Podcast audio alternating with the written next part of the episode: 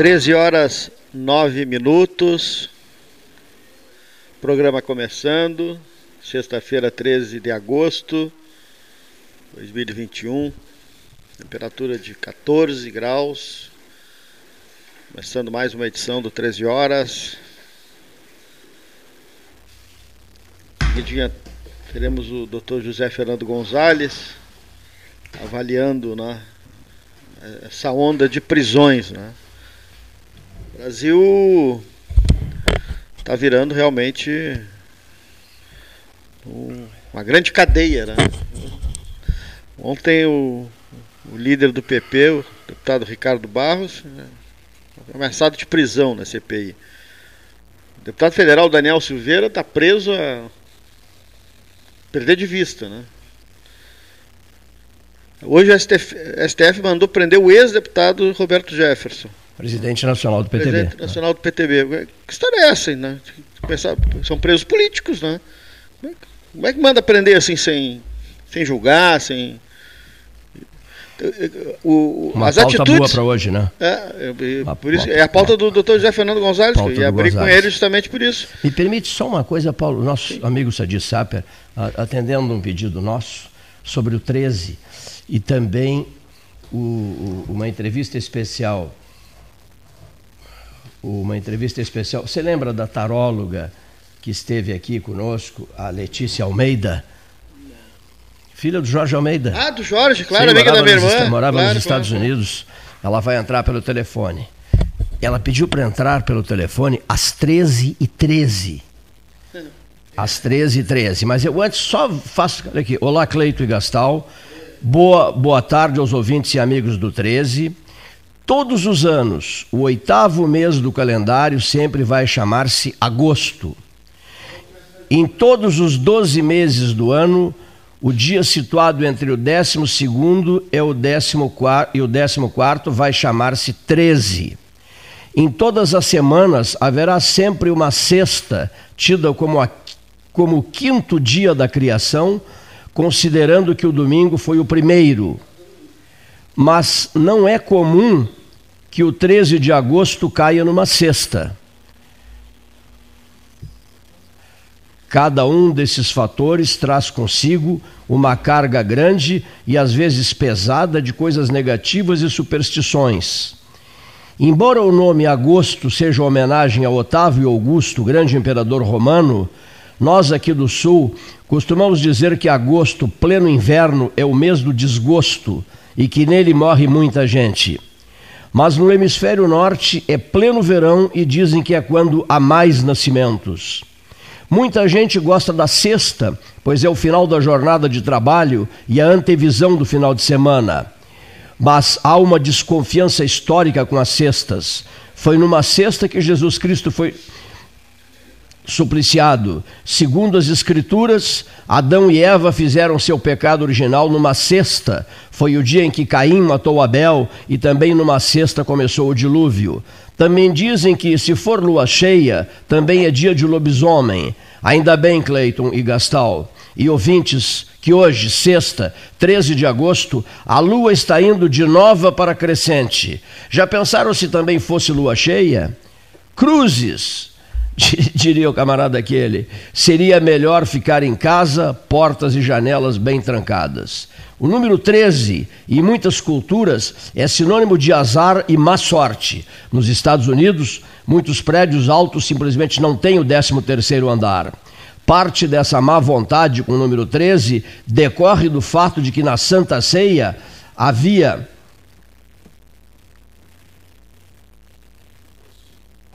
havia 13 à mesa. O genial e supersticioso pintor catalão Salvador Dalí pintou a sua última ceia só com 12. Bailou o Iscariotes para fugir do 13. Mas isso é muito variável em cada cultura. Na Grécia, o dia fatídico é o 13, mas na terça. Na Itália, o dia do azar é a sexta 17.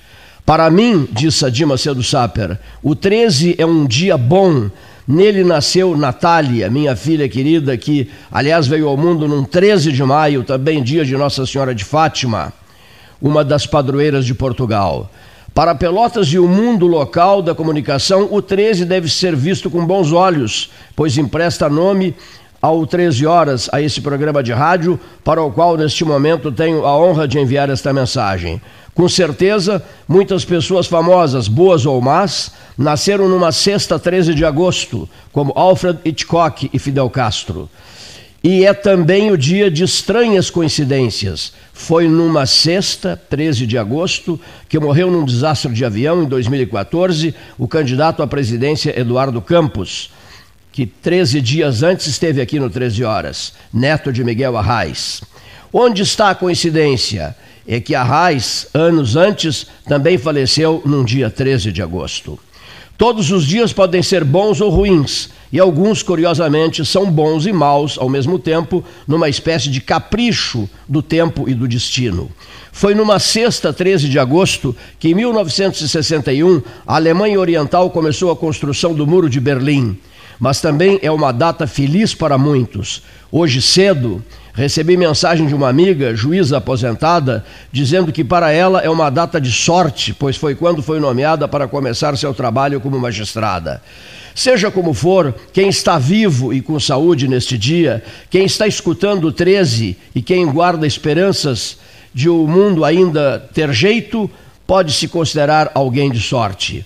Talvez a sexta 13 de agosto, essa que está sendo vivida, até nem seja tão ruim assim. No Japão, na Austrália e no resto do mundo, afinal de contas, já é a madrugada do dia 14 e parece que ontem, dia 13, por lá, não aconteceu nenhuma tragédia.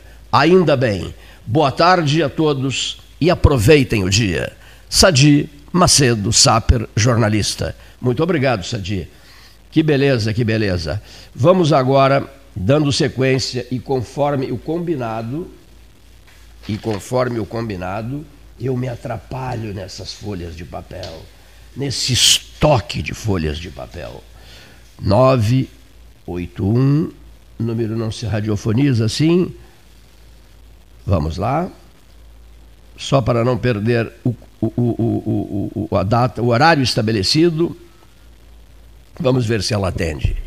Caso ela atenda, nós vamos, antes de ouvirmos o doutor José Fernando Gonzalez, que já havia sido selecionado pelo Paulo Gastão Neto, nós vamos. Alô, a, a, a, a senhora vai bem? Por gentileza, Leonir, de novo, um probleminha é, só de viva voz. Um probleminha de viva voz, só. Só. Vamos, vamos tentar resolver o probleminha de viva voz. Que coisa, Cleiton, Cleiton. Aprende a manejar esses equipamentos. Vive dizendo Paulo Gastão Neto. Aprende a manejar esses equipamentos. Prezadíssima, prezadíssima Letícia, boa tarde. Alô, Letícia. Por aqui, tem aqui o número. Gastão em seguida estará com José Fernando Gonzalez. Não, 13 tem muito a ver com os Cavaleiros Templários também, né? Tá lendo. A história é o... é interessantíssima. A Ordem dos Templários. A Ordem dos Templários, é né? lá em 1300, é uma das vertentes do, da sexta-feira 13. O rei Felipe da, da França mandou uma, sair a caça dos, dos Templários e morreu muita gente queimada e Tu e aí sabes. Ficou, ficou, ah. foi, numa, foi num agosto de 13, ah, 13 ah. sexta 13, aí que é uma das origens aí disso. Lá na Idade Média. A Mônica Russumano e eu ficamos assim, a gente fica horas e horas, Paulo, conversando sobre a Ordem dos Templários. Ordem dos Templários. Eu sou um entusiasta do assunto e ela e ela e ela e ela e ela também. Tem um filme muito bom com o Paulo Gastão Neto propôs aqui um papo sobre a Ordem dos Templários. Né? Olha Viu só a ordem dos templários? Essa turma tá impossível aqui, hein? Mas olha só que chique. Eu tô bem com um artigo aqui na minha frente é. que conta a lenda sobre exatamente a ordem dos templários. Mas que coincidência, hein? Porque o Paulo não, Paulo não era sabedor. Olha aqui o Leonir é da ordem dos templários. Tem um, no, no pescoço dele tem um, um, um, um A Cruz Templária. Mas que coisa. Olha aqui. O Gastal estava em negociações com alguns colaboradores nossos para que entrasse no ar, não, nem sabia na, da, da, tua entrevista, ele nem sabia da tua entrevista, porque eu. Resu... Na, na, ah, é que hoje realmente uma das histórias está ligada a essa parte, Isso. né?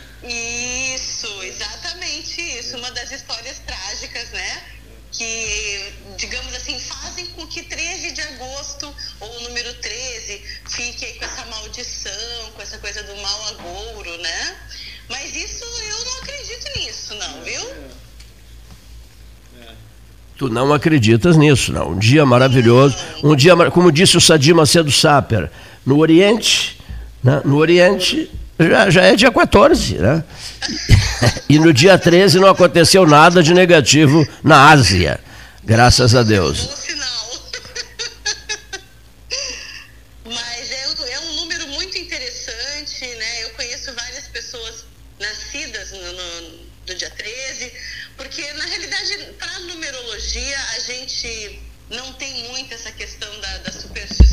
Sim. Quando se trata de uma numerologia mais intuitiva, né? Perfeito, perfeito. Tu, tu sempre tiveste uma atenção especial com o 13, prezada Letícia Almeida?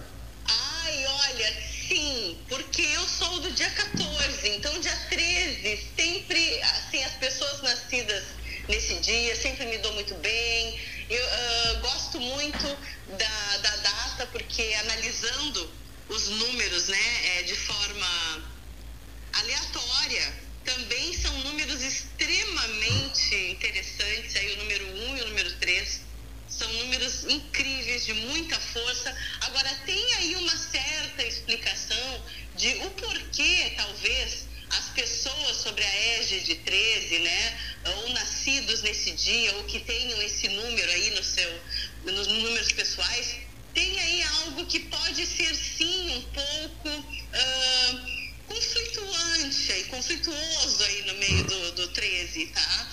Por quê? O 1 é um número que busca liberdade, pioneirismo, autonomia, liberdade.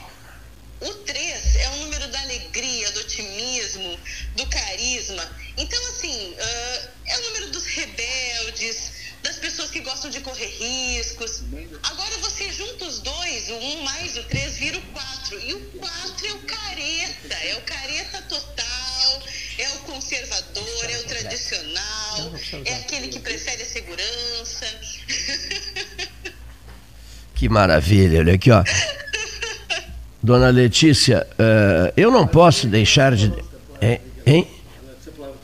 O que que tu separaste, o Paulo Gastal estava querendo saber, sobre a Ordem dos Templários?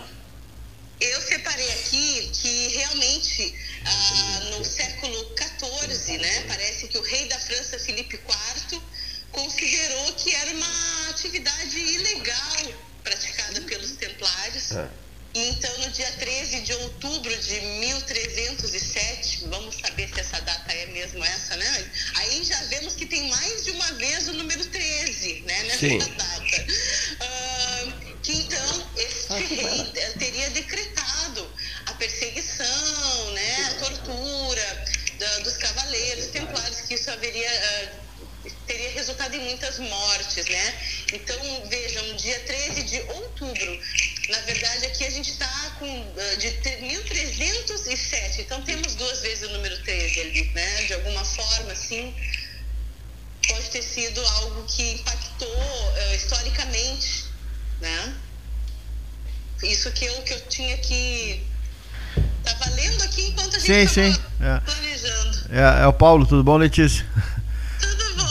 Tudo bem, não, é justamente isso, né? Mas é em outubro, é o 13 de outubro, que quando foram degolados, queimados e mortos, né? Vários cavaleiros que, que ficou uh, um símbolo né? Da morte e, naquele, na, na, naquele período da Idade Média e que uh, talvez tenha sido a origem desse, uh, digamos, dia que é marcado por uma espécie de superstição negativa, que é o 13, né? Porque foi num 13 de outubro. É,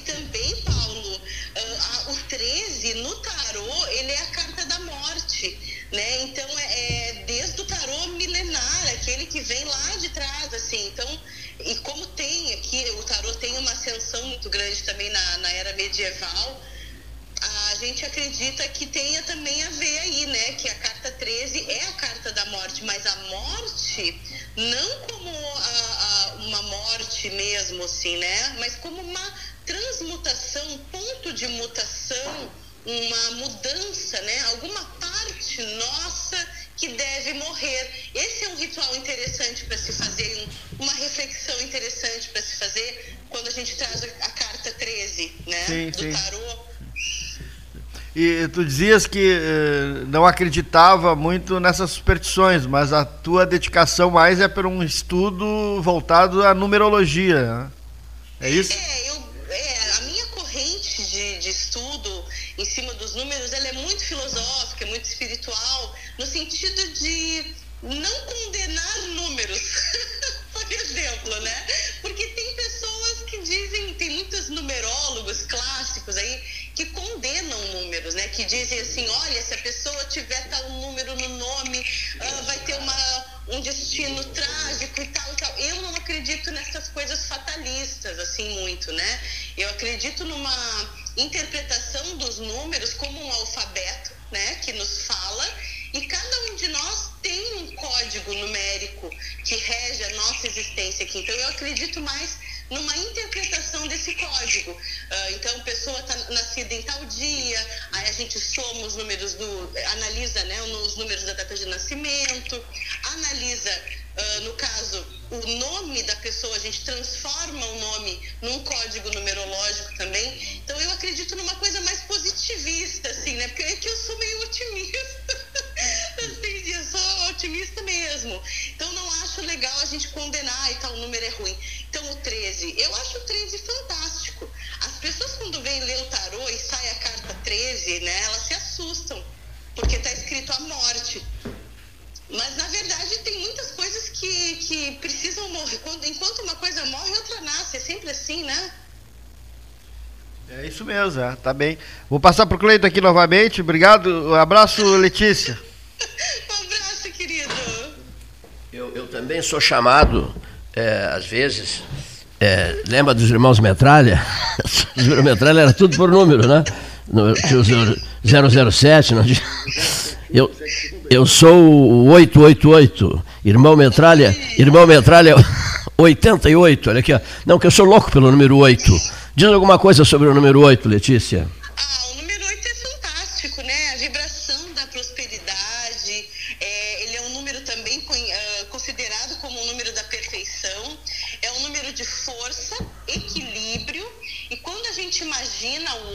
gente imagina a, ver a imagem de uma balança, né? Sim.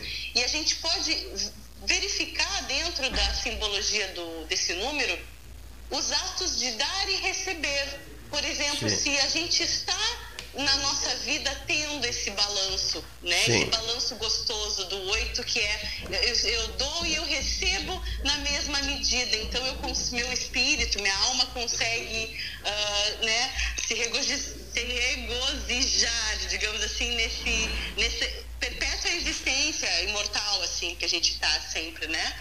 O dar e receber é muito importante. Então, o quanto eu me sinto uh, feliz e o quanto eu me sinto, uh, como eu posso dizer, até eufórico às vezes, né? Com esse dar e receber tão bacana que o, universo às vezes oferece, coisas sincrônicas, assim, encontros, encontros com pessoas uh, até mesmo no trabalho, né? Esse trabalho que tu faz, que é uma coisa maravilhosa quando tem aquele retorno, né? Então o 8 ele também é o número do retorno. Só o título de registro, assim, campanha beneficente do 8 do 8, as 12 horas beneficentes, em homenagem ao aniversário da UFPEL, que nós criamos em 1970.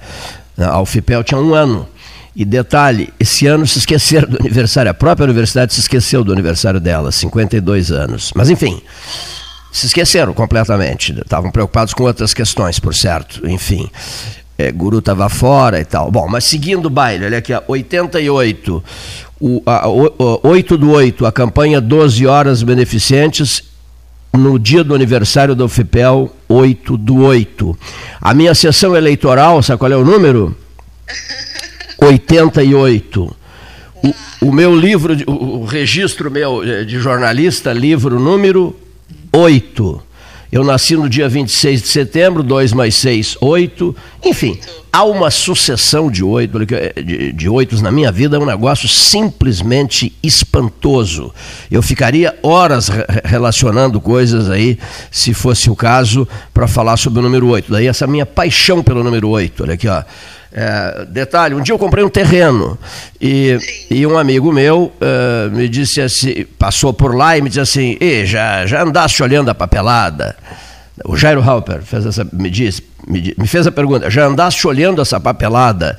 Eu disse, que papelada, Jairo? Ele disse, não, não, já foste lá no, no, no, no, no, escritório do Gilberto Gastal e já olhaste a papelada? Eu não olhei papelada nenhuma. Eu, por que, por, que, por que ele ficou impactado? Porque eu estava é, colocando o número 8 de bronze num, num, num jambolão. Era a única coisa que havia no, no, terreno, um jambolão. Eu estava fixando o número 8 que eu comprara numa ferragem. Né? Eu comprara, eu comprara na ferragem Sanches, do Arial, na ferragem do João Luiz Sanches, eh, eh, Domingos de Almeida com esquina, eh, com esquina Barros Cassal. Bom, Aí, aí eu digo, foi isso, eu comprei um, um, um 8 de bronze e simplesmente estou fixando o 8, não fui escritório nenhum do Gilberto Gastal, não sei de nada. E ele disse assim, Cleiton, Cleiton, não, não mente para mim, Cleiton. Digo, mas eu não estou te mentindo. Aí ele olhou para mim e disse assim, Cleiton, travessa 8, terreno 8. Mas eu não, eu não sabia que era travessa 8 e terreno 8. Eu não sabia, eu desconhecia isso, que era a travessa 8 e o terreno 8. Só para te, te dar uma ideia por alto do que significa o oito na minha vida. Tá? Se bem que a tua participação hoje era para, era para falar do 13, né? mas também aproveitamos e falaste um pouquinho do 8. Eu quero deixar os nossos agradecimentos a ti, Letícia. É, eu, eu, eu, havia extraviado teu telefone, telefonei para teu pai, nosso estimado amigo Jorge Almeida, e ele disse: Cleiton, pedido teu é comigo mesmo na hora. Aí já passou o telefone da Letícia Almeida que, que nos deve uma visita ao vivo aqui. Né? Eu, é mesmo. Eu quero te receber, nós queremos te receber aqui num dia 8. Oh, tá? maravilha! um beijo, Letícia. Um beijo, querido. Muito obrigado oh. e, um grande abraço. Tchau, tchau. Um grande abraço. Tchau, tchau. E as oito vezes que ganhasse na loteria também, né? Uns 8 milhões cada uma. 8 milhões e 878 mil. Que Deus. bom que fosse. Se assim, assim que fosse. bom que fosse, né? Que bom que fosse, né? Pô. Mas, mas às vezes, olha aqui, o, o Vaz tem uma mas história. Mas ela é um alto astral, né? Mas o Vaz tem uma história. Eu vou contar aqui, ligeirinho. Ei, só para encerrar, a Letícia é um alto astral, né? Altíssimo astral. a alegria de viver, é. né? Nós vamos recebê-lo ao vivo. Contagia, né? Vou contar por tabela aqui, olha. O, o Vaz e o Cleiton estavam por receber um dinheiro atrasado, certo? Isso aconteceu. Aí, e o Vaz, isso não vai sair nunca, Vaz, Vaz pessimista e tal. Aí eu disse, Vaz, eu tenho uma coisa para te contar. Eu, eu ando pela rua, passa um ônibus número 8, pipoqueiro com a carrocinha número 8, passa uma placa 8888, o vendedor de, o vendedor de, de Bauru está numa, tá numa carrocinha 8, passa um camarada com a camiseta 88, de um time de futebol, com o número 88 nas costas, é impressionante o que aconteceu em relação ao 8, o que está acontecendo no meu dia a dia. E o Vaz, para com isso, Cleito e tal. Sabe o que, que aconteceu no dia seguinte? Saiu o dinheiro do Vaz, saiu o dinheiro do Cleito. Né? E o Vaz ficou encucadíssimo. Claro, não acredita absolutamente nada disso, em nada disso, mas toda vez que a gente se falava, né, mas meu Deus, aquela tua história do oito me deixou impactado. Luiz Carlos Vaz. Tá? Hoje não é o dia 8, é o dia 13, mas aproveitando a numerologia, né, Paulo? Tens agora questões políticas na ordem do dia, né? Tens aí. 3, 13, hoje 13, 3 mais 1, 4, 4 mais 4, 8. É, essa, essa é a brincadeira que eles fazem comigo toda hora. Essa é a brincadeira que eles fazem comigo toda hora. Não, nós começamos falando sobre a, essa, essas prisões todas, né? E o doutor Jefferson Je agora. É, agora do Jefferson e o, o doutor José Fernando Gonzalez fala justamente sobre isso, né? Porque eh, no Estado de Direito, e a gente tem vários advogados que são da equipe aqui, nós estamos assistindo na, o STF tomando na, a, as rédeas de, de, todo um processo é, que é é, absolutamente autoritário, no meu entender, e é também do um doutor... que tudo pode. Exatamente. Tudo é, pode, é. tudo pode. Sai prendendo né, a, a rodo doutor José Fernando Gonzalez.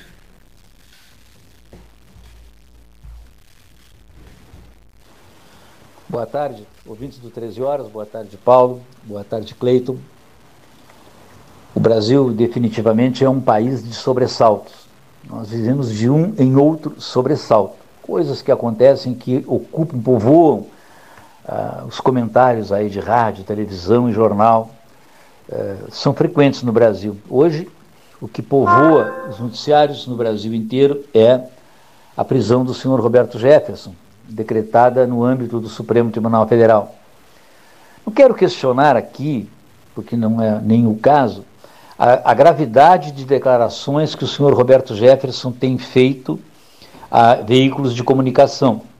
São muitas, incontáveis as entrevistas, as publicações que o deputado, ex-deputado Roberto Jefferson tem feito, dizendo coisas muito graves, principalmente em relação a ministros ou a determinados ministros da Suprema Corte.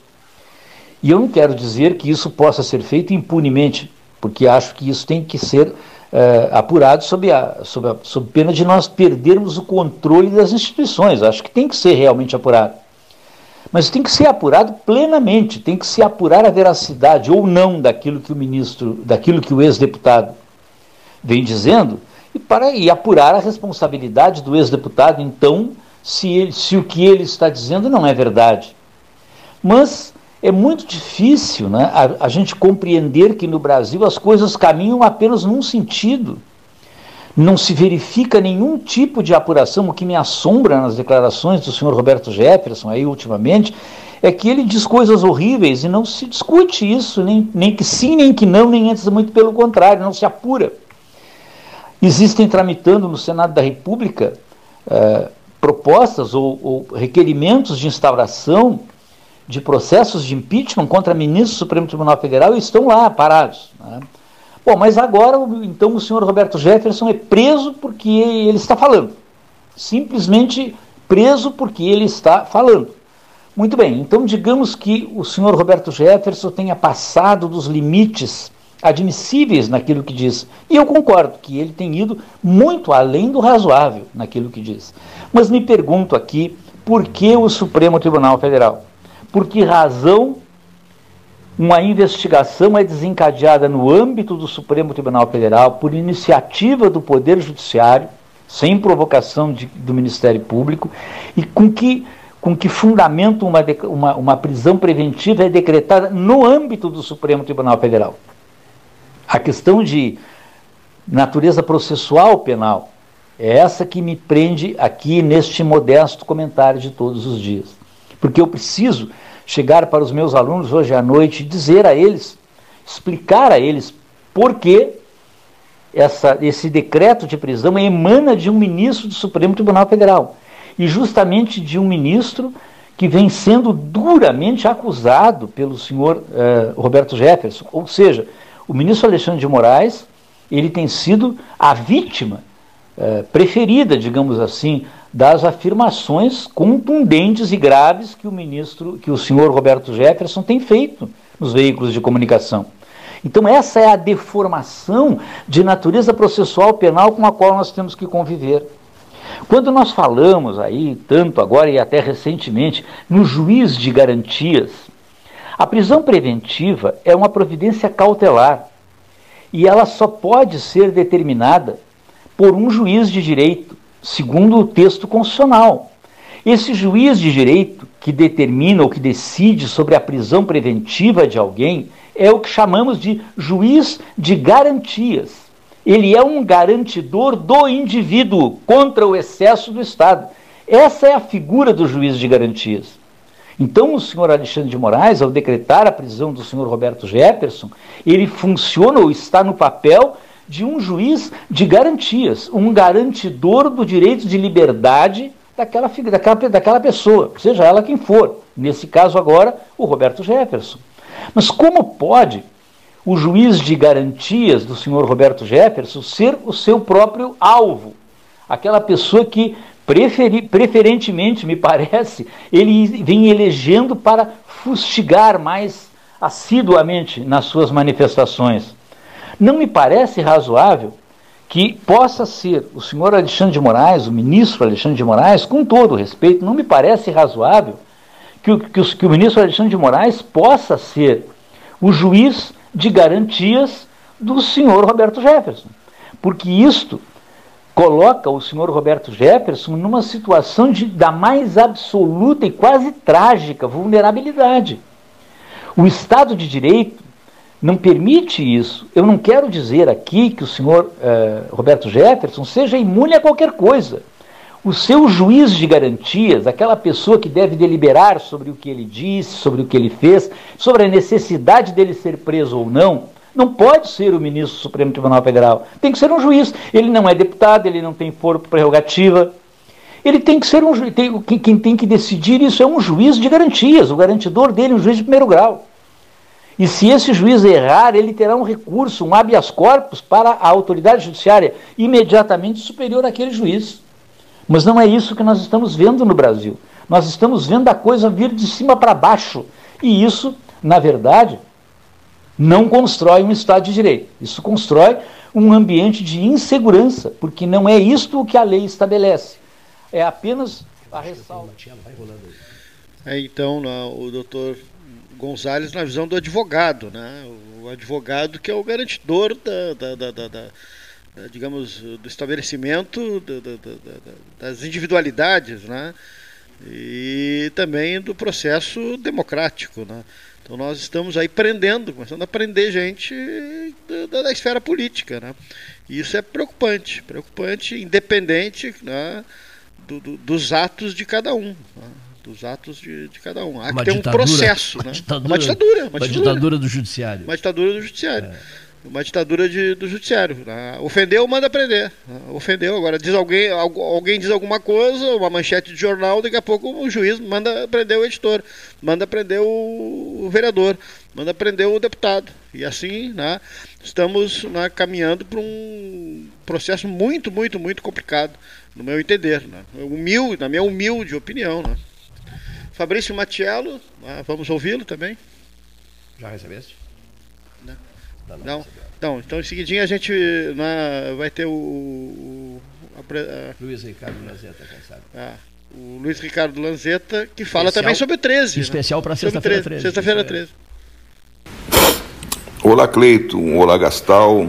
Estamos transmitindo diretamente do cercadinho do Palácio do Crepúsculo, que nas cercanias de Brasília. A pauta de vocês para hoje é aterrorizante, aterrorizante, né? 13 de agosto, às 13 horas.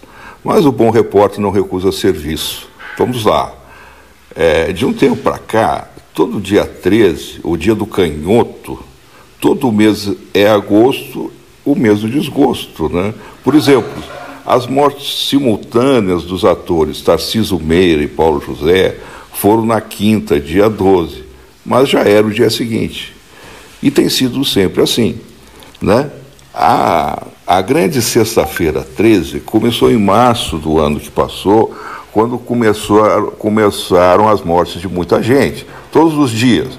Sempre foi assim, claro, morreu gente todo dia, mas em números fora do normal, só numa pandemia, e numa pandemia administrada por adoradores da morte. Os canhotos, como lembramos no início, são os que usam os membros superiores e inferiores do lado esquerdo e que são homenageados oficialmente hoje pelo calendário que eu li. Mas também podem identificar com esse nome né, um temível anjo caído da literatura religiosa. O medo do 13 do PT, o canhoto da política, é tamanho hoje no Brasil que a única pauta do governo passou a ser uma mera reação ao temor da volta do Lula ao poder. Já o meu medo do PT são suas alianças com os concentradores de renda, com os herdeiros dos escravagistas e dos amigos do alheio, e dos latifundiários também. De resto, sempre pareceu um partido de, de, da pacífica social-democracia alemã, paga pelos impostos do Fusquinha.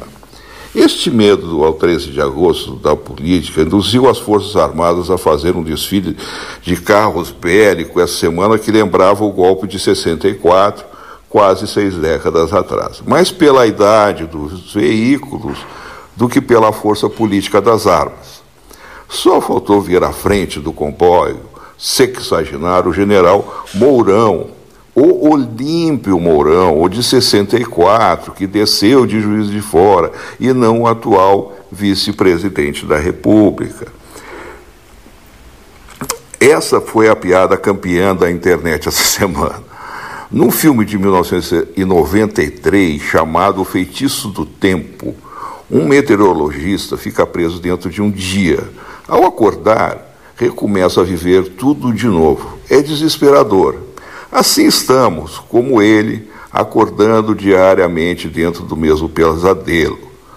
Enfeitiçados todos nós, como no livro do Lourenço Casarré sobre os loucos de Pelotas. Também é um livro de, é da década de 80. Tá? O mundo civilizado esse ano vai despejar trilhões na economia, né? principalmente boa parte disso, né? em indo para iniciativas ambientais e de sustentabilidade. Mas nós acordamos todo dia dentro da Amazônia sendo cada vez mais destruída, né? Que termine logo esse massacre, né? Esse massacrante 13 de agosto em algum momento, ainda dentro deste ano. Bom, para morder a língua, não é que prenderam o Roberto Jefferson então aí a participação do Luiz Ricardo Lanzetta, direto de Brasília. Secretário né, de Qualidade Ambiental, Eduardo Schaffer, parceiro do 13, no projeto Pelotas Multicolorida, né, Estação Vida, Plante uma Árvore, as, né, várias atividades nesse sentido né, estão acontecendo em Pelotas. Vamos ouvi-lo, Eduardo Schaffer. É, boa tarde, jornalista Cleiton Rocha e ouvintes do programa 13 Horas. Satisfação falar com amigo aqui, Eduardo Schaefer, secretário de Qualidade Ambiental do município de Pelotas. É, Cleiton, eu gostaria de lhe dar uma notícia em primeira mão aí da nossa parceria né, de Pelotas Verde, frutífera e multicolorida. Esse projeto encabeçado aí pelo Paulo Gastal e Cleiton Rocha de incentivo ao plantio de mudas na cidade é, dia 28 de agosto, um sábado, aqui no Parque da Baronesa, vamos realizar o primeiro drive de doação de, de mudas nesta parceria. Importante salientar, Cleiton, que a SQA tem prezado pela qualidade do plantio e não pela quantidade. Né? Nós lançamos recentemente o Guia de Arborização, que é uma espécie de manual do plantio. Nós queremos sim incentivar o plantio por parte da população pelotense, mas o bom plantio, né? o plantio correto. E aí o guia serve uh, para ser um pouco desse manual, uh, principalmente na lógica de que árvore certa no lugar certo. Né? Então queremos incentivar o bom plantio arbóreo e o projeto Pelotas Multicolorida vai ser um grande incentivo nesse projeto. Eu queria também uh, atualizar algumas informações importantes do trabalho da SQA, especialmente aí a apresentação junto com a prefeita Paula Mascarenhas do projeto de ampliação e reforma do canil municipal. Apresentamos aí há, há, há dez dias atrás e será esse projeto importante será viabilizado também com recursos de emenda uh, parlamentar do deputado federal Daniel Treziak. Então vai viabilizar essa obra que vai dar maiores e melhores condições de nós tratarmos os animais vítimas de maus tratos e também receber um maior número de animais. Né? Então, queremos iniciar já essa licitação ao final do mês de agosto. Eu também a, a, anuncio o, o, o, programa Ciclo Verde Pelotas, que iniciou no, em meados de julho no bairro Moarama, encerrou-se na última sexta-feira, onde tivemos um importante resultado de fazer todos um mutirão de serviços de manejo arbóreo no bairro Moarama. Tivemos mais de 1.139 serviços realizados entre podas e supressão, 118, 1.118 podas lá no bairro e 18 supressões, e ainda contou com plantio de 43 mudas frutíferas nativas. Então é um importante projeto.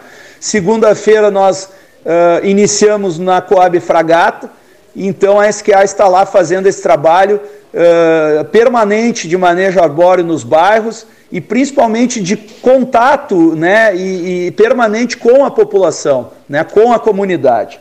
Uh, por fim, meu caro, eu, eu queria destacar, uh, hoje comemoramos os quatro anos né, do, do projeto Pelotas, do Pacto Pelotas pela Paz. Um evento lá na escola Mário Meneghetti, uh, com muito simbolismo, muita emoção e, e, e que comprova a assertiva da prefeita num projeto que muda a vida das pessoas, que cria oportunidades né, para quali qualificar a vida das pessoas mais vulneráveis. Então, hoje, eu acho que Pelotas tem muito a comemorar nesse importante projeto e que nós uh, conseguimos aí olhar que no, no, no, médio e longo prazo nós vamos ter uma cidade mais acolhedora, uma cidade mais feliz e principalmente com mais paz. Meu abraço, Cleiton, e a SQA sempre.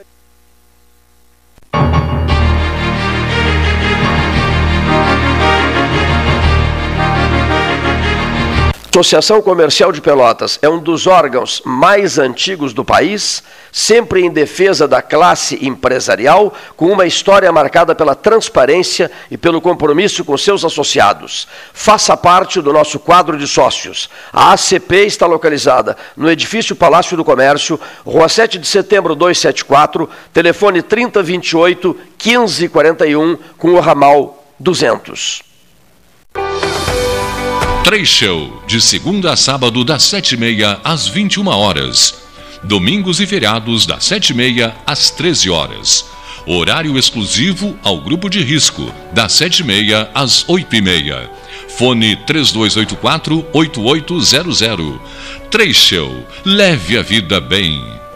Três Delivery. Acessou, clicou, chegou. A SPO ampliou e inovou. Há 40 anos prestando serviços em arquitetura e construção. Agora também é consultoria imobiliária especializada. As tendências no mercado de imóveis, projeções, prospecções, oportunidades e as melhores estratégias e logísticas de compra e venda. Mande um WhatsApp para 53 98117 8685 ou ligue para 53 3028 9944 e converse com a equipe SPO. Aquarela Tintas, uma empresa com equipes especializadas em Pelotas, Rio Grande e Porto Alegre. Aquarela Tintas, Rua General Osório, 1259. Telefone 3225 5000 e também na Avenida Dom Pedro I, telefone 3281 1714 Aquarela Tintas. Dar valor é acreditar, apoiar e impulsionar. O Badesul dá valor para o Rio Grande e seus empreendedores crescerem. Por isso, oferecemos consultoria e soluções financeiras de longo prazo para quem produz, no setor público ou privado, de todos os tamanhos e segmentos, de produtores rurais a startups. O Badesul valoriza você. Conte sempre com a gente. Governo do Rio Grande do Sul. Novas façanhas. Ferragem Sanches. Barros Cassal 16, Arial. Fone 3228 4188 de segunda a sábado, das 8 às 12 e das 13h30 às 18h30. Material hidráulico, material elétrico, tintas, vernizes, tinners, máquinas serra mármore, furadeiras, cimento cola e ferragem em geral. Ferragem Sanches, Barros Cassal 16, Arial. Promoção Eu Acredito. Você passa no crédito. Banrisul e Mastercard fazem acontecer. 100 mil reais em prêmios, mais mentoria financeira para tirar seus planos do papel. E mais, centenas de prêmios para você agarrar no site da promoção. Atenção pro passo a passo. Cadastre-se no site da promoção. Jogue na máquina de prêmios sempre que usar seu cartão de crédito Banrisul Mastercard, independentemente do valor. Cadastre-se em euacredito.banrisul.com.br. Tu conhece aquele ditado, né? Em terra de vacinados, quem usa máscara é rei. Ah, muito boa. E essa então? Mais vale uma máscara no rosto do que duas no pulso. Perfeito. Espero que as pessoas entendam, né? Usar máscara devia ser mais popular do que qualquer ditado. Tchê, a máscara é fundamental no combate ao coronavírus, mesmo se tu já se vacinou. Afinal, quem vê máscara, vê coração. Proteja quem você ama. Uma iniciativa a Prefeitura de Pelotas e Ecosul. Para não sofrer, é preciso saber viver. E saber viver, hoje, é evitar aglomerações, usar máscara, higienizar as mãos constantemente, manter o distanciamento e fazer tudo para proteger você e os outros. Para salvar vidas, as prefeituras da Zona Sul, desde o início da pandemia, realizaram muito e vão continuar trabalhando incansavelmente no combate ao coronavírus. Mas você precisa também continuar fazendo a sua parte. E lembre-se, vacina boa é vacina no braço. Fique atento ao calendário de vacinação e tome as duas doses. Assim, juntos, vamos vencer essa luta. A Zona Sul, Associação dos Municípios da Zona Sul. Suba no caixote do Café Aquário para debater a duplicação da BR-116. Quer comprar, vender ou alugar? A Imobiliária Pelota é a parceira ideal para a realização dos seus desejos. Opções inovadoras de atendimento a qualquer hora e em qualquer lugar. WhatsApp, visita remota, tour virtual, contrato digital e outras ferramentas seguras e práticas para você fechar negócio sem precisar sair de casa. Na Imobiliária Pelota, os sonhos não param. Acesse www.pelotaimoveis.com.br WhatsApp 991 11 7432 Chega de disputar o sono com o seu colchão. Escolha ter uma noite divina com essas promoções. Conjunto Box Casal Atena, conforto macio com molas pocket ensacadas em 12 vezes de 165. Conjunto Box Casal Era, conforto firme com molas Max Spring, também em 12 vezes de 165. Tudo com pronta entrega. É só na Life Sleep Comfort, em Pelotas, Rio Grande e Porto Alegre. Mais internet pelo mesmo preço, com a velocidade que só a fibra ótica garante. Plano de 200 mega agora é 300 mega. Plano de 400 mega agora 500 mega. Polvo, a internet múltipla, 3199 4000. Genovese Vinhos, Delicateces, produtos de marca, a qualidade de sempre. Ligue 3225 7775, Doutor Amarante 526. Visite a sua Genovese Vinhos.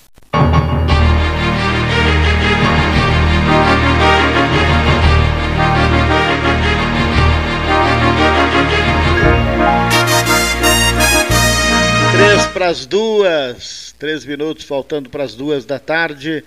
Doutor advogado, doutor Fabrício Matiello. Boa tarde, Cleiton. Boa tarde, Paulo Gastal. Boa tarde, amigos do 13. Eu não tenho dúvida nenhuma de que estamos em uma paulatina, contínua e crescente perda das liberdades no Brasil. E o pior de tudo é que essa perda das liberdades se dá a pretexto de garantir as liberdades. Porque quando estamos sob um aparente manto de uma democracia ampla, e com base nela se justifica a suposta necessidade de protegê-la e, portanto, de proteger as liberdades, e com isso elas mesmas, liberdades, são restringidas, limitadas e amordaçadas, aí nós estamos realmente num cenário bastante complexo. Porque se o regime é de exceção, se fosse um regime de exceção, uh, como é próprio dos regimes de exceção, todos eles não desejados, nós sabemos que há uma declaração de conflito interno e sabemos exatamente onde estão os adversários e onde estão os inimigos. Porém, quando nós estamos num aparente regime democrático e as instituições são empregadas para a defesa suposta também das liberdades, e ela, liberdade individual, e elas, liberdades de um modo geral, são afrontadas exatamente com base nessa ideia não verdadeira de defesa, falta pouco para que cheguemos ao, ao, à beira do abismo e faltará então um passo para que caiamos nele. E a primeira barreira para que a liberdade não se perca é exatamente a imprensa, a imprensa livre.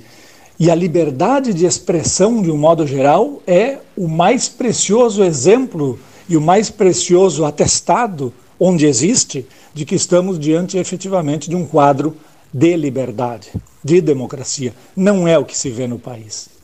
A grande mídia, aquela antigamente regada a dinheiro público, silencia ante as afrontas à liberdade das mais variadas maneiras, seja achincalhando, enxovalhando, assassinando reputações, seja protegendo bandidos, às vezes com mandato, às vezes com poderes de outra natureza, uh, e que, por servirem a interesses desses grandes conglomerados de imprensa, são tratados hoje como heróis.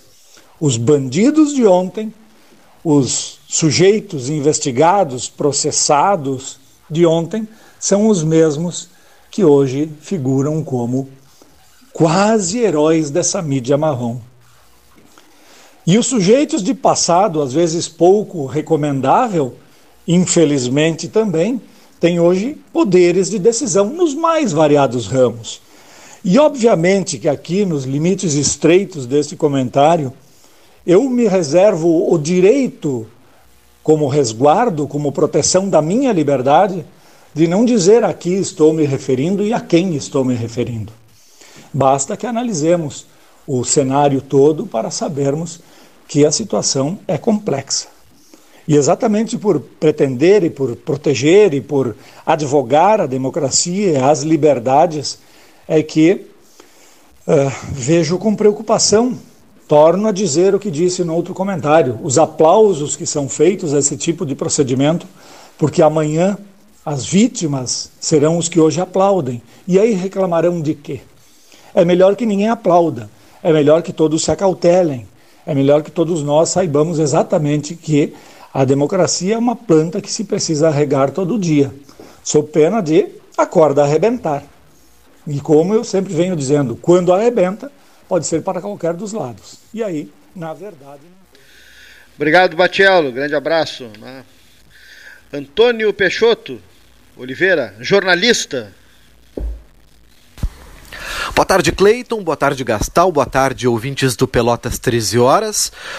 O meu assunto de hoje não poderia ser diferente. A votação estapafúrdia de ontem do projeto de emenda constitucional que implementaria o voto impresso já nas próximas eleições brasileiras. Projeto do presidente Jair Bolsonaro, que teve aí como defesa a deputada Bia Kicis, da base governista, mas que acabou não passando, né? Precisaria de 308 votos a favor, ou seja, uma maioria absoluta da Câmara, que tem 513 deputados, obteve apenas 229 votos a favor e 218 votos contra. Chamou atenção também as ausências 64, apesar de que os deputados poderiam votar pelo celular e acabaram né, muitos aí comprometendo, inclusive, é, a defesa do governo e, e deixar o governo na mão na, na medida em que o projeto não passou, foi arquivado e essa discussão aí vai ser encerrada, né, de acordo com o que prometeu aí o presidente da Câmara, o deputado Arthur Lira,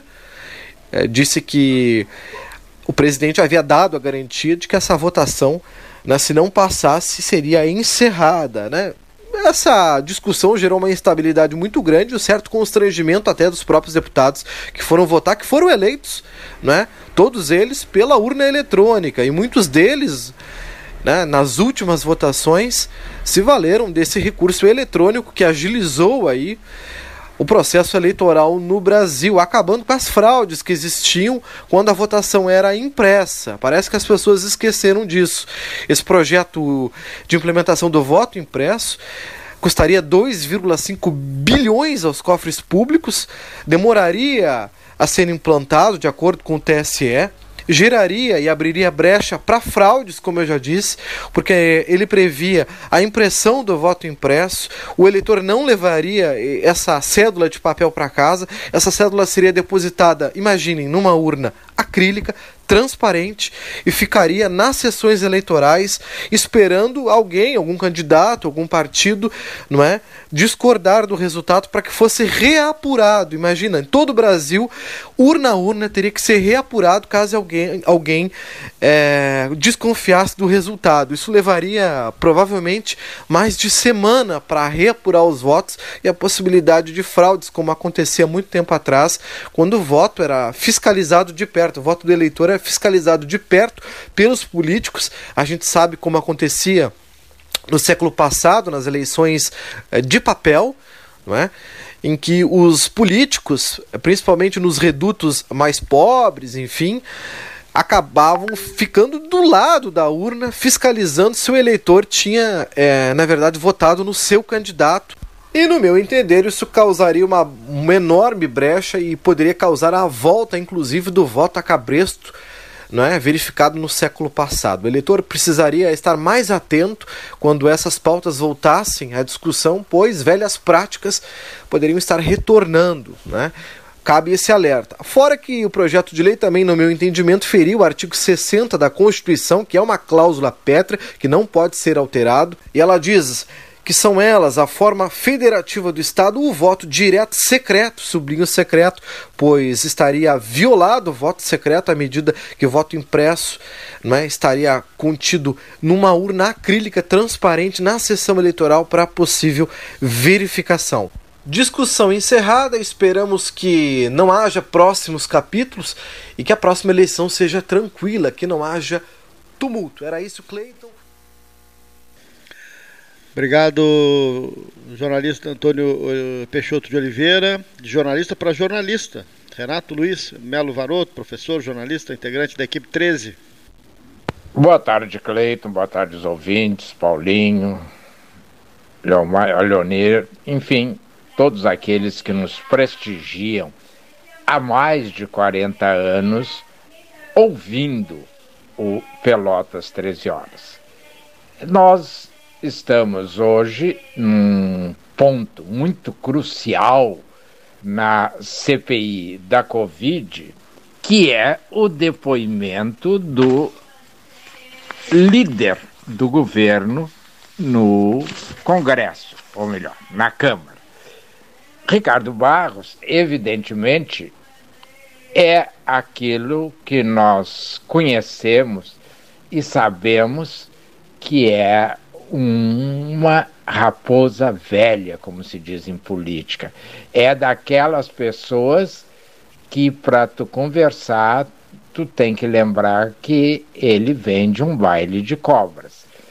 Evidentemente, os simpatizantes, os membros ligados ao governo, tentam, desde o início, conturbar a reunião de modo a que ele não possa falar e esclarecer os fatos, porque se o fizer de forma correta, pode evidentemente comprometer o presidente da República. Então, eles estão uh, tentando conturbar todo o processo e no momento em que eu gravei este comentário, a reunião estava suspensa e sem uh, anúncio de volta para uh, o, a continuidade dos trabalhos, por assim dizer.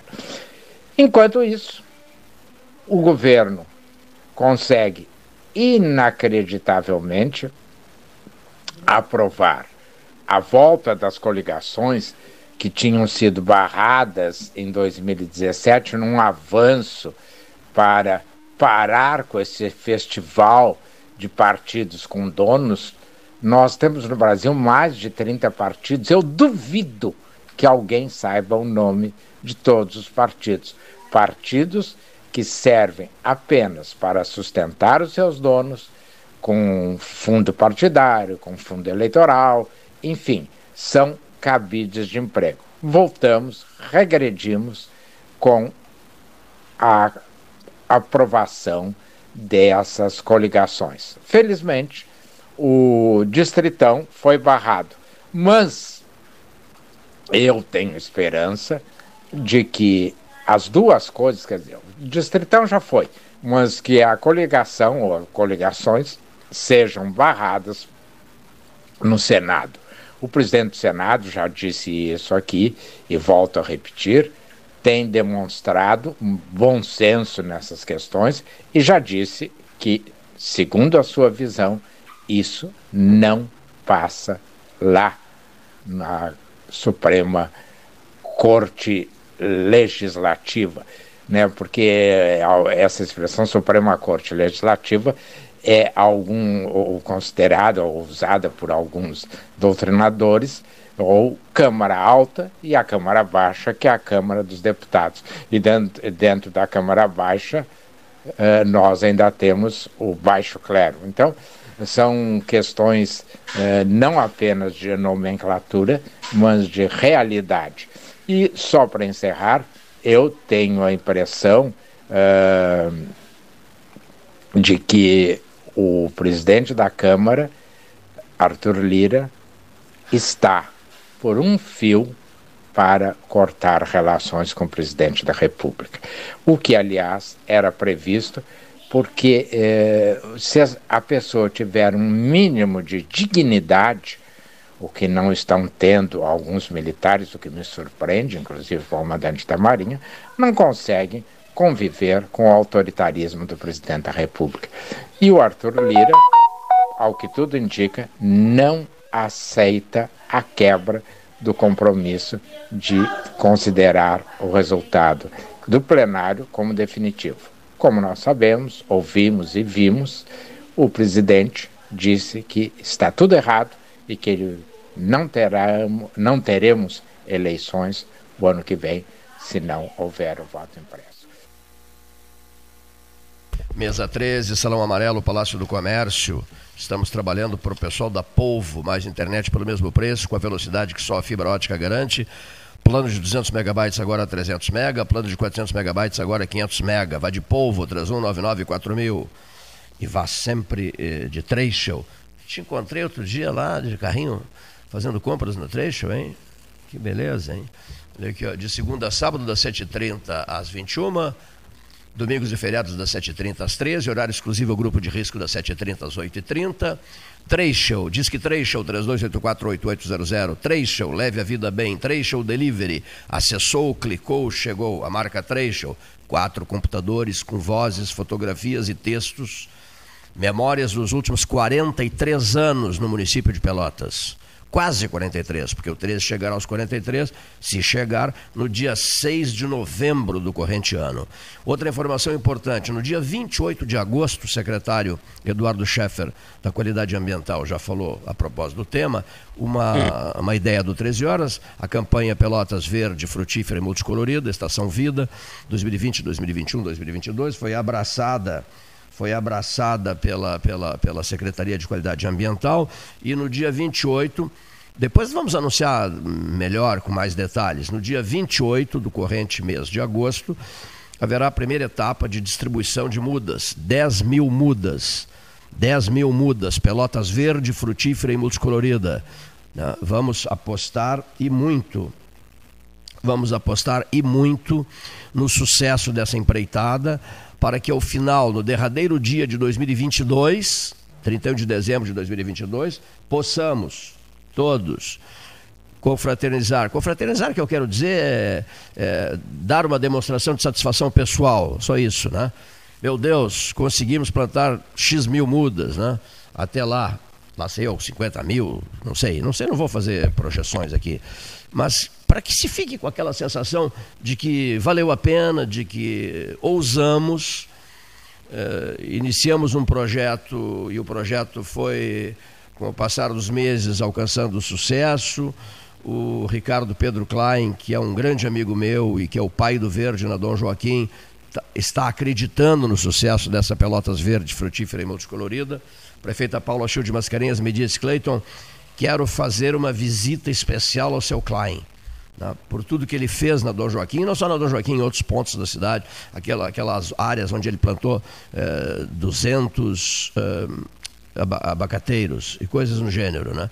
Então, sinceramente, eu, eu até disse para os ouvintes, vou dizer de novo aqui, eu me garanto até 31 de dezembro de 2022, o último dia da campanha Pelotas Verde, Frutífera e Multicolorida, foi uma ideia minha, lançada em 31 de dezembro de 2020, lá na Dom Joaquim, junto a Dom Joaquim Ferreira de Melo, o monumento a Dom Joaquim, e eu tive naquele dia, naquela tarde, certeza absoluta de que seria um sucesso o empreendimento, porque ninguém aguenta mais o calor escaldante sem uma sombra, sem uma árvore, sem nada. Não, uma cidade que tem tudo para ser uma cidade verde, posto que tem vários hortos florestais, ainda conta com o horto florestal do Capão do Leão e da Universidade Federal de Pelotas lá na Palma, e precisa aproveitar-se disso, precisa tomar posição. Meu Deus do céu, os, os porto-alegrenses têm um orgulho danado da cidade verde, a capital verde.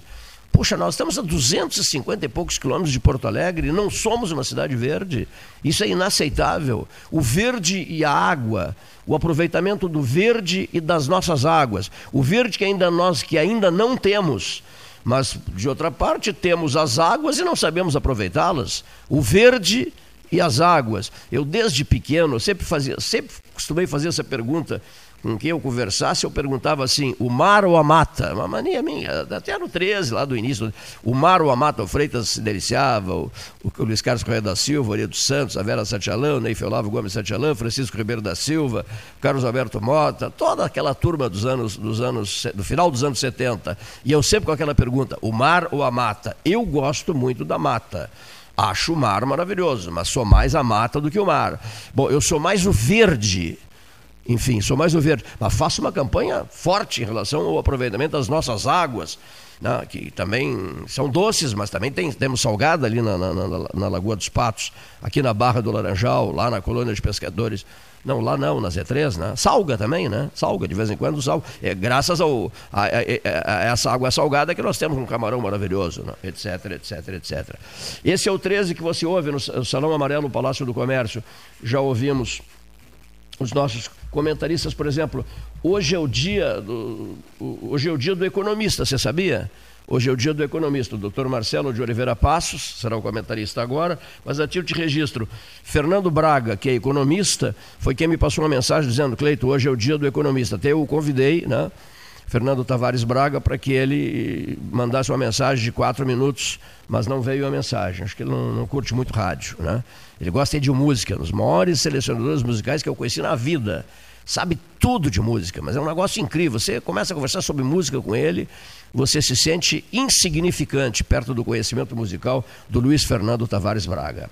Bom, o comentarista no Dia do Economista, Marcelo de Oliveira Passos. Boa tarde, ouvintes do Pelotas 13 Horas. Boa tarde, Cleiton Rocha, Neif Satialan, Paulo Gastal Neto, Henrique Pires, Renato Varoto, Marcelo Antunes Rax e demais debatedores desta mesa tradicional, influente, antiga, de debates do extremo sul do país. Bom, o tema hoje é política e a sua relação com a economia. Nós tivemos aí um aprofundamento da crise, da instabilidade grave institucional entre o STF e agora também o Tribunal Superior Eleitoral e o Planalto, né, o Executivo. Né. Uh, nós tivemos também um manifesto em defesa da, demo da, democracia que foi assinado por pesos pesados aí do empresariado nacional uh, e também isso indica uma articulação efetiva fora do âmbito da política partidária contra o presidente no intuito de contê-lo na, na, naquela sua cruzada, naquela sua uh, voz ativa, até de forma agressiva, em relação ao voto impresso. O Centrão apoia o presidente da República, ele tem apoio junto ao Centrão, inclusive na pauta do voto impresso, uh, mas a decisão do ministro Fux de suspender a reunião entre os poderes mostra que o judiciário não quer mais negociar, não quer mais estender um tipo de bandeira branca ou mostrar disposição para o diálogo. Agora, uh, o diálogo, se vier a ocorrer, tem que partir do executivo. Né? Uh, mas existem, existem manifestações a favor do voto impresso nas ruas e também nas redes sociais e que deram demonstração de força uh, para o presidente. O Centrão está cada vez mais próximo do presidente também nesta pauta. Uh, a nomeação do Ciro Nogueira ganhou um novo patamar com a linha, a estratégia de negociação e de, e de implementação das suas ações adotada pelo Arthur Lira, que é o presidente da Câmara. Ele quer, na verdade, uh, avançar projetos como o da privatização dos Correios, que foi aprovado ontem na Câmara, e foi uma grande vitória para o Ministério da Economia. Ele tenta também avançar a privatização da Eletrobras, que também tem uma tramitação mais delicada no Senado, mas ele quer aprovar esse projeto o quanto antes. Mas há algumas dificuldades em algumas áreas, sobretudo na reforma tributária e na reforma administrativa. A reforma administrativa está parada, a reforma tributária anda com dificuldade porque há uh, muitas propostas de mudança. Né? Uh, então é um ponto crítico aí na agenda econômica do governo. Mas o Arthur Lira quer colaborar com a agenda econômica do governo, apesar de o refis da Covid, que o Centrão apoia, prevê o perdão de 90% em multas e juros e 100% nos encargos. E é um ponto é, que foi apresentado pelo Fernando Bezerra, que é o líder do governo na Câmara, aliás, melhor, no Senado, uh, e esse ponto, o refis da Covid, contraria o Ministério da Economia, embora seja do interesse do Centrão. Né? Uh, então, é este o cenário que se apresenta, né? um cenário aí de alguns avanços, como a privatização dos Correios e a possível privatização da Eletrobras, e alguns recuos, como o refis da Covid, né? e também as dificuldades enfrentadas aí na aprovação da reforma tributária e da reforma administrativa. Este é o cenário que se apresenta. O Bolsonaro tenta também aprovar um, uma extensão e um aumento uh, da, do socorro, do Bolsa Família também. Né? E não há dificuldades em relação a recursos para o Bolsa Família. Esses recursos existem porque a arrecadação aumentou nos últimos meses. O problema é o teto dos, dos gastos e como viabilizar este aumento sem ferir, sem afetar o teto dos gastos. Obrigado por me ouvirem. Muito bem, uma, uma, uma curiosidade aqui interessante. O, o ator Paulo José fez. Alô, Luiz Carlos Vaz. O ator Paulo José fez uma visita. Uh, a última viagem dele ao Rio Grande do Sul, acompanhado da filha, fez uma visita à cidade de Bagé e depois a Lavras do Sul, a sua terra natal, que fica vizinha de Bagé, banhada pelo Rio Camacuã também, vizinha, vizinha de Caçapava do Sul, vizinha de Dom Pedrito, vizinha de São Gabriel. Ele veio com a filha visitar Bagé, onde tinha muitos amigos, e depois visitar Lavras do Sul, o, o seu torrão natal. Né? A última visita feita ao Rio Grande do Sul, a, a, notícia a notícia nacional que se recebeu. Né? E uma outra informação é que o Paulo José tinha aqui em Pelotas uma prima irmã, a esposa do dono da confeitaria Nogueira. É uma informação essa do jornalista Luiz Ricardo Lanzetta. Né? Ele era primo irmão da esposa do dono da confeitaria Nogueira, aqui em Pelotas. Uma senhora mandou uma mensagem pelo Facebook, me, me mandou uma mensagem dizendo, mandou uma mensagem dizendo assim: eu, eu trabalhei na confeitaria Nogueira e muitas vezes vi ele chegando com as filhas e com a esposa, com a Dina, né, em visita à confeitaria Nogueira. Quanto, quanto, quanto, quanto a Tarcísio Meira, ele será sepultado hoje, uma decisão da família. A Glória continua internada e Glória Menezes já foi informada do falecimento do marido, continua internada, mas já está bem, recuperando-se e bem, né? recuperando-se bem é, da, da Covid-19. E a família tomou uma decisão que foi comunicada pela, pelo Tarcisinho, filho, de que é, não, nem sequer noticiariam o local do sepultamento do Tarcísio Meira, nem horário, nem nada, porque será uma cerimônia hoje à tarde reservada exclusivamente aos seus familiares. Né? e a, e a esposa, sua companheira de vida durante 60 anos, a pelotense Glória Menezes, não irá, até, até porque continua hospitalizada. Né? Muito bem, informações da mesa 13, temos outras informações importantes a repassar agora em seguida. E ouçamos o depoimento do Dr. Ricardo de Campos Nogueira, falando diretamente da capital do estado, a cidade de Porto Alegre. Ricardo de Campos Nogueira. Cleiton Rocha, Paulo Gastal, Leonir, amigos e ouvintes do Pelotas 13 Horas. Ontem tivemos o grande embate sobre a questão do voto auditável e impresso. E o que vimos? Que vimos que uma campanha feita pelo presidente do Supremo Tribunal Eleitoral e do participante também do Supremo Tribunal Federal eh, decidiu manter a situação como estava. No entanto, esperava-se uma vitória acachapante. E o que se viu, se nós contarmos todos os votos, foi uma vitória, entre aspas, que não representa a realidade. Por quê? Porque foi uma diferença de 11 votos a favor da manutenção do atual sistema de votação, mas 60 eh, parlamentares não votaram, não foram votar. Então, se nós somarmos isso com os que votaram pelo voto impresso e auditável,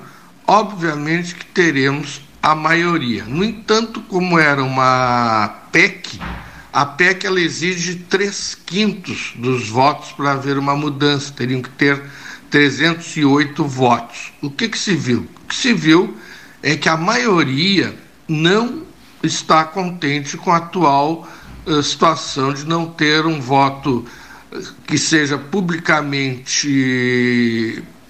vistos, ou seja, publicamente contado esse voto. E o que se viu que a partir de agora vai se ter uma vigilância maior sobre a votação e principalmente a contagem dos votos. Mas isso tudo aí é para inglês ver. O mais importante é que o Brasil teve o maior crescimento do produto interno bruto do mundo, o maior crescimento do produto interno bruto e que no período da pandemia houve um crescimento na, no empreendedorismo. Aqui em Porto Alegre, por exemplo, 6 mil, mais de 6 mil empresas foram criadas no período da pandemia. 6 mil, até assustador. A nossa agricultura continua batendo recordes de produção. Temos, como já falei anteriormente, o maior produto interno bruto do mundo atualmente, um crescimento cada vez maior, safras cada vez maiores e recordistas e, e tendo a necessidade de expansão da, do agronegócio. Então, o, o trigo, por exemplo, nós tivemos 67% de crescimento de área plantada e de produção de trigo. Então, isso é que importa. O Brasil verdadeiro, o Brasil que trabalha, o Brasil que vai à luta. E outro exemplo foi também nas Olimpíadas, né? Tivemos aí o recorde de medalhas numa Olimpíada, né? E vimos aí a participação do governo federal através dos atletas que são ligados ao Bolsa Esporte, às bolsas da Marinha, Exército, Aeronáutica e assim por diante. Então o país está tocando, o país está bombando, apesar de tudo. Porque quando a gente ouve certos jornais e ouve algumas TVs, parece que o país está derrotado, liquidado. E isso não é verdadeiro. A realidade é totalmente outra. Então, tem gente que quer fazer resultados por antecipação. Todo mundo diria e dizia que o Inter ia tomar uma goleada do Flamengo. O que, que aconteceu? Mesa 13, Salão Amarelo, Palácio do Comércio. Bom, vamos agora para a, a, a última mensagem, a última mensagem do dia. Vamos ouvir Júlio César Schwantes de Oliveira, o vozeirão, a gente fica com ciúmes do vozeirão dele, né? Toda vez que eu encontro ele, digo, me vende, um, me vende essa voz. Júlio César Schwantes de Oliveira, grande amigo, grande parceiro da mesa 13 horas, grande apoiador do 13 horas e um amigo de uma vida inteira. Júlio César Schwantes de Oliveira. Muito boa tarde, ouvintes do 13. Boa tarde, Cleiton, Gastal e Leonir. Na semana passada, o presidente da República, Jair Bolsonaro, e o deputado federal Felipe Barros concederam uma entrevista a uma emissora de rádio de São Paulo, o que causou grande repercussão em todo o Brasil. Tratava-se da questão dos votos auditáveis, assunto que o atual presidente insiste em trazer à tona. Este tema não é mais novidade, mas os desdobramentos trazidos nesta entrevista são. Em 2018, no primeiro semestre, um hacker invadiu o sistema do Tribunal Superior Eleitoral. Não foi uma visita rápida. Durante meses, ele perambulou sem ser notado por áreas restritas e teve acesso a códigos e ferramentas que jamais deveriam ser alcançados por gente não autorizada.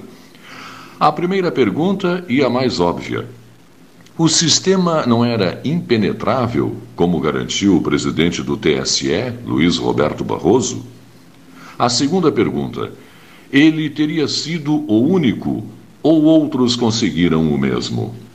A terceira: o nível de ataque sofrido permitiria a manipulação de resultados?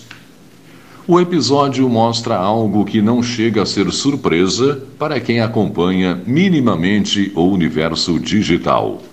Se os bancos, que contam com alguns dos mais caros profissionais e sistemas de segurança digital, são alvos de ataques e por vezes falham, por que então o nosso sistema eleitoral seria infalível? Pois não é. Mesmo o mais cético dos brasileiros, avesso a toda e qualquer teoria da conspiração, fica com um monte de pulgas atrás das orelhas ao ver a repentina mudança de postura de alguns políticos e formadores de opinião. Os integrantes do movimento Brasil Livre, MBL, por exemplo, já foram favoráveis ao voto impresso. Hoje são contrários. E por quê? Kim Kataguiri, deputado federal, disse em entrevista há algum tempo atrás: É fato que é bem fraudável. Existe margem para manipulação.